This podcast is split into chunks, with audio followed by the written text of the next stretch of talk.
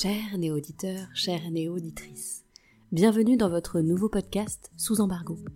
Je suis Sophie Guébillot, votre présentatrice, animatrice, commentatrice, prête à vous faire embarquer dans un monde fou qui me passionne et qui anime ma vie professionnelle depuis pas mal d'années, celui des sanctions économiques.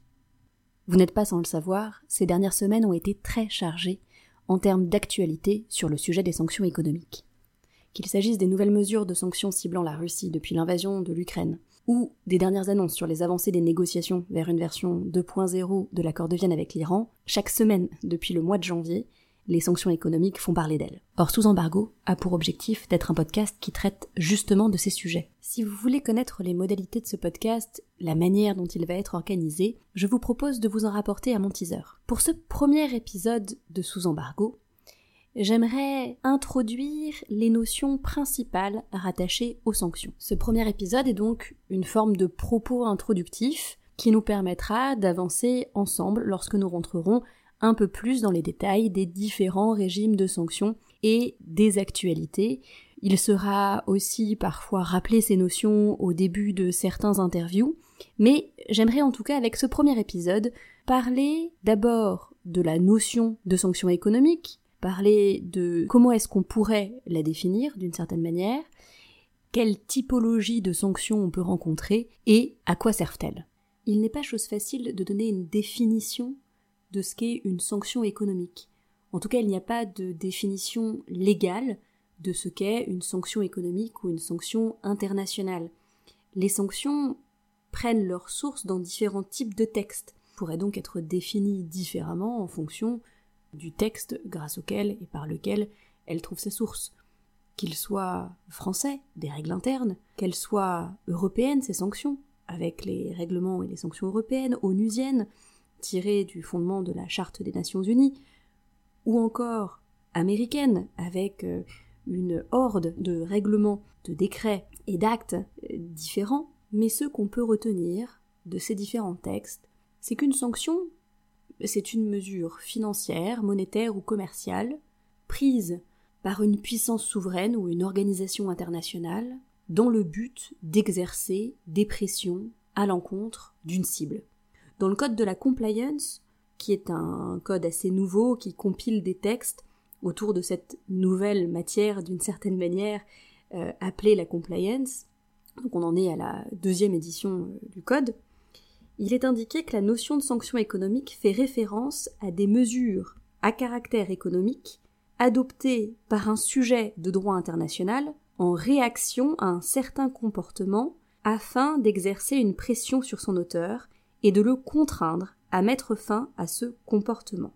Mais il y a bien des manières en réalité euh, de faire cela, de faire ce qui est indiqué dans cette euh, définition. Alors, on va regarder un petit peu, justement, on va, creuser la définition en regardant chacune de ces caractéristiques, ce qui va nous permettre de déterminer qui peut être l'auteur d'une sanction, quel peut être l'objet de la sanction, quelle est la mesure restrictive, quel type de mesure restrictive peut être prise par cet auteur, qui peut être la cible de ces sanctions, et enfin, quelle est la finalité d'une sanction, quel est son objectif? Pour l'auteur de la sanction d'abord, on le disait, je le disais tout à l'heure, euh, cela peut être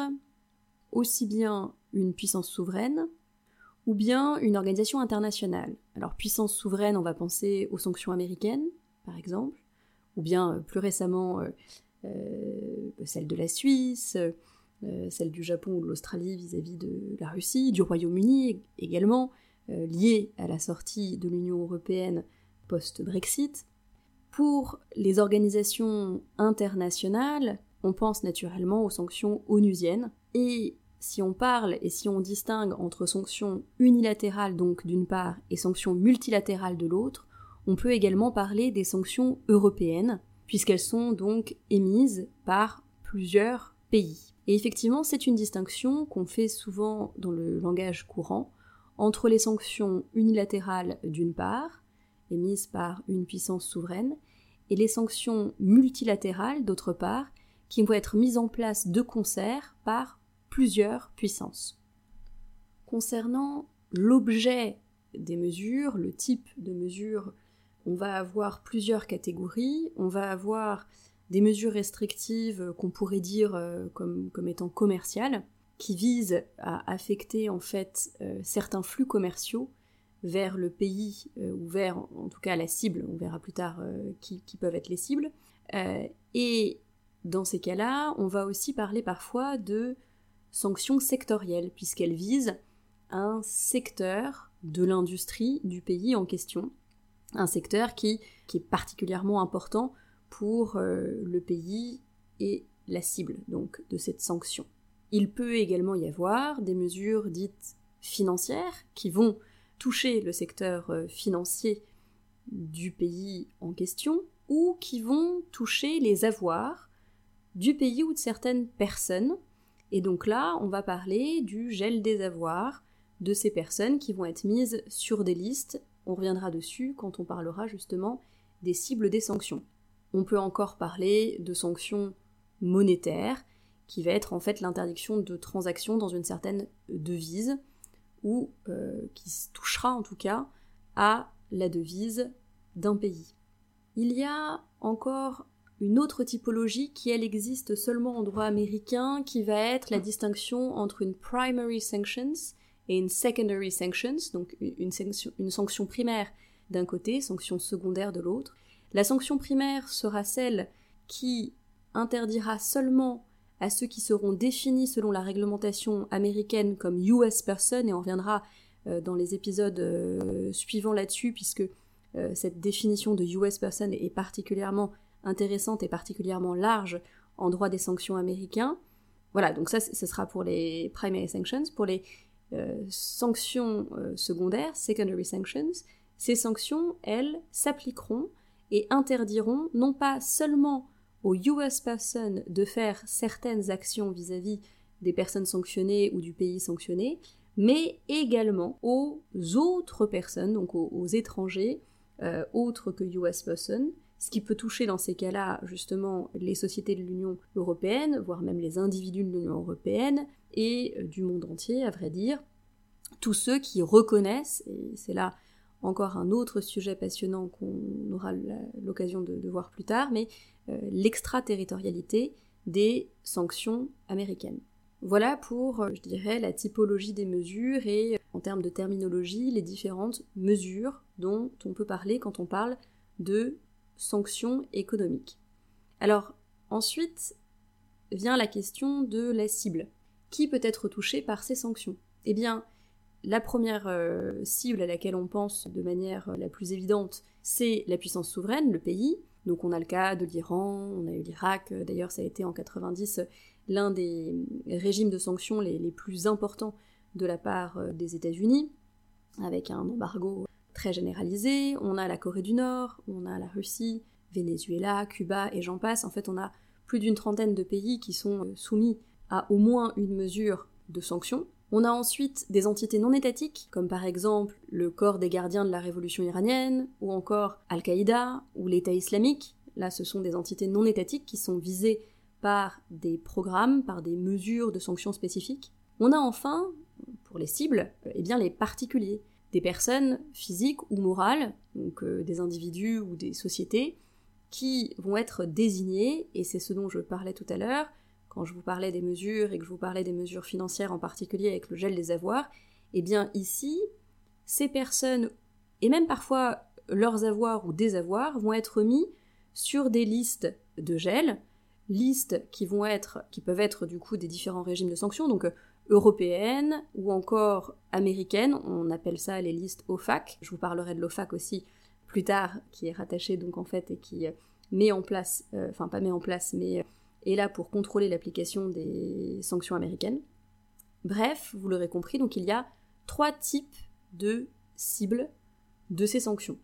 Donc on a fait le tour un petit peu ici de euh, l'auteur, de l'objet de la mesure restrictive et de la cible. Vient donc la finalité. Concernant la finalité de ces sanctions, eh bien en réalité il faut revenir un petit peu à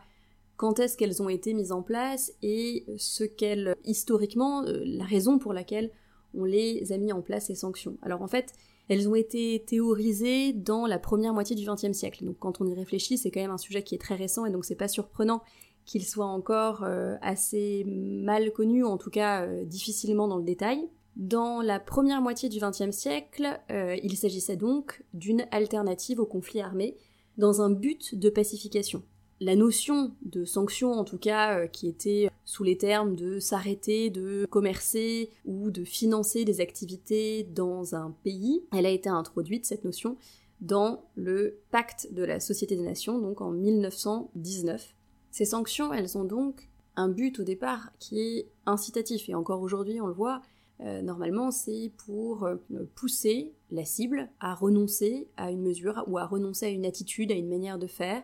à, renoncer par exemple pour l'Iran au programme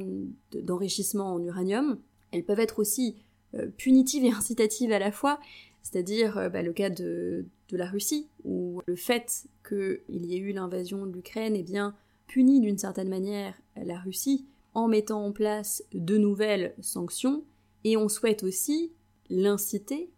à changer de comportement. On réprime et on incite, c'est pour ça aussi qu'on voit d'ailleurs pour la Russie une stratégie particulière dont on pourra reparler lors d'un interview sur les sujets russes, qui est une stratégie un peu différente que pour l'Iran, qui est de justement permettre une montée en puissance de ces sanctions avec des sanctions qui sont sur des domaines particuliers aujourd'hui et qui pourraient s'étendre à l'avenir et dans les semaines à venir. Ces sanctions, et je me répète un peu par rapport à ce que je disais dans le teaser, mais je pense que je serais amenée à le répéter, elles sont donc, et elles étaient donc un outil de pacification, elles sont là pour euh, euh, d'une certaine manière éviter le conflit armé avec le pays euh, en question, le pays sanctionné. Pour autant, aujourd'hui, elle ressemble parfois à une arme de guerre économique